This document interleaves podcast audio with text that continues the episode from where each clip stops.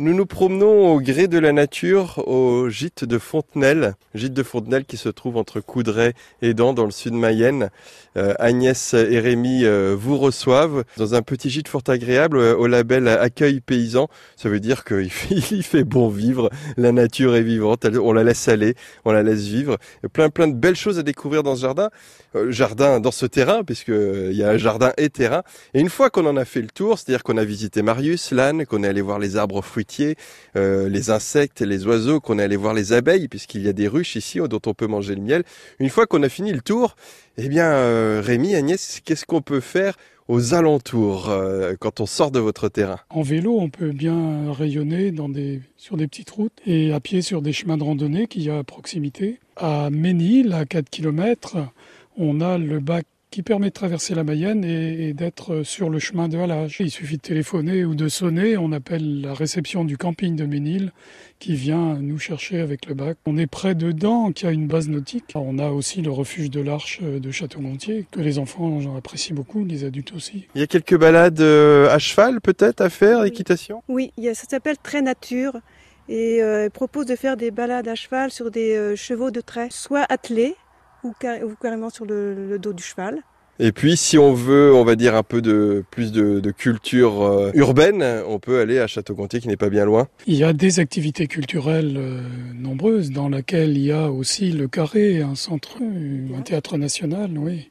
Et un cinéma dans lequel vous officiez de temps en temps, Rémi. oui.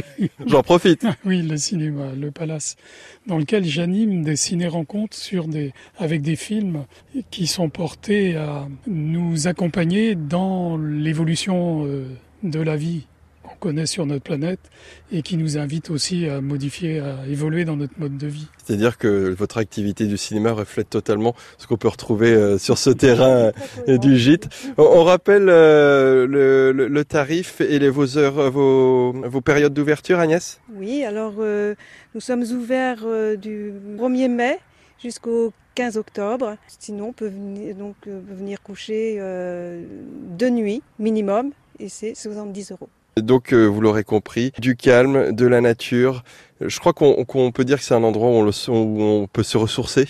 Le ruisseau, euh, l'énergie de l'eau, euh, c'est quelque chose de très bienfaisant. Les oiseaux, les arbres, plus tout le reste, plus le, le plaisir d'être là.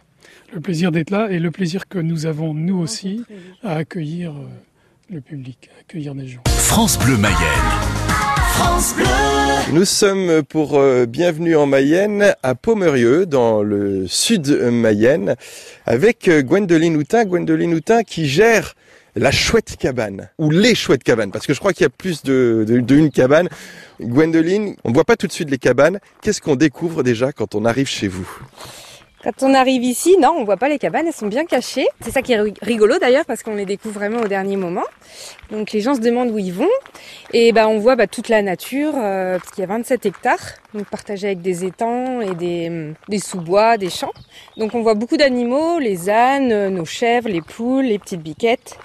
Euh, et puis bah, après tous les arbres et tout l'environnement euh, de, la ferme. Et c'est vrai que l'accueil est, sympathique, euh, Gwendoline est sympathique, mais les animaux aussi, puisqu'il y a un petit chat qui est venu me faire des câlins, il y a les petites biquettes qui, qui broutaient de l'herbe à côté, des petites poules. Voilà, déjà le, le scénario, le décor euh, est fixé. Donc là, on se dirige vers les cabanes qui sont à peu près à 300 mètres, 400 euh, mètres de l'entrée. Combien il y a de cabanes, Gwendoline? Il y a trois cabanes et une roulotte. Parlons de la roulotte. La roulotte, bah, elle est dans le même esprit que les cabanes. En fait, elle est pour trois personnes. Il y a un lit double, un lit simple. Et donc, il y a pas d'électricité et euh, elle est au niveau de, la lisière d'un champ, dans un petit bois de, pin, on va dire. Bah, elle a un esprit assez cosy comme les cabanes, donc euh, on a bien accentué euh, tout ce qui est déco. Et puis voilà, c'est pour passer un petit moment en amoureux ou en famille. Pas d'électricité, on a un petit peu d'eau courante quand même?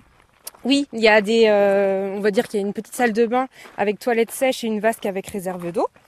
Et puis nous, on fournit tout le nécessaire pour l'électricité, donc euh, les, lampes, et puis il y a toutes les bougies dans la roulette. On voulait garder vraiment l'esprit bah, nature, parce qu'on s'engouffre dans la nature, on est à 500 mètres de, de, l'accueil, donc euh, vraiment respecter ça. Et du coup, il n'y a aucune arrivée d'eau, d'électricité, mais on essaye de, pallier tout ça avec euh, le plus de confort possible quand même. Alors moi, je, je, je l'ai pratiqué, je trouve ça très bien, la toilette sèche. On va quand même s'y intéresser, même si c'est pas le sujet le plus euh, glamour qui soit.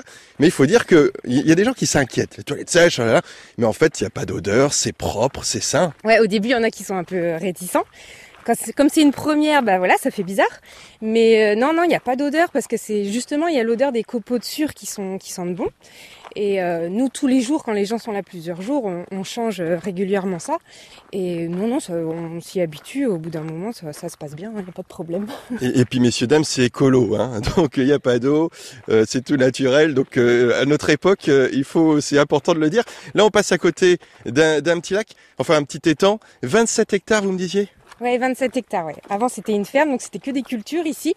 Et maintenant, c'est devenu une petite réserve, on va dire, parce qu'il y a maintenant six étangs avec des petits marécages et, et des sous-bois et des chemins.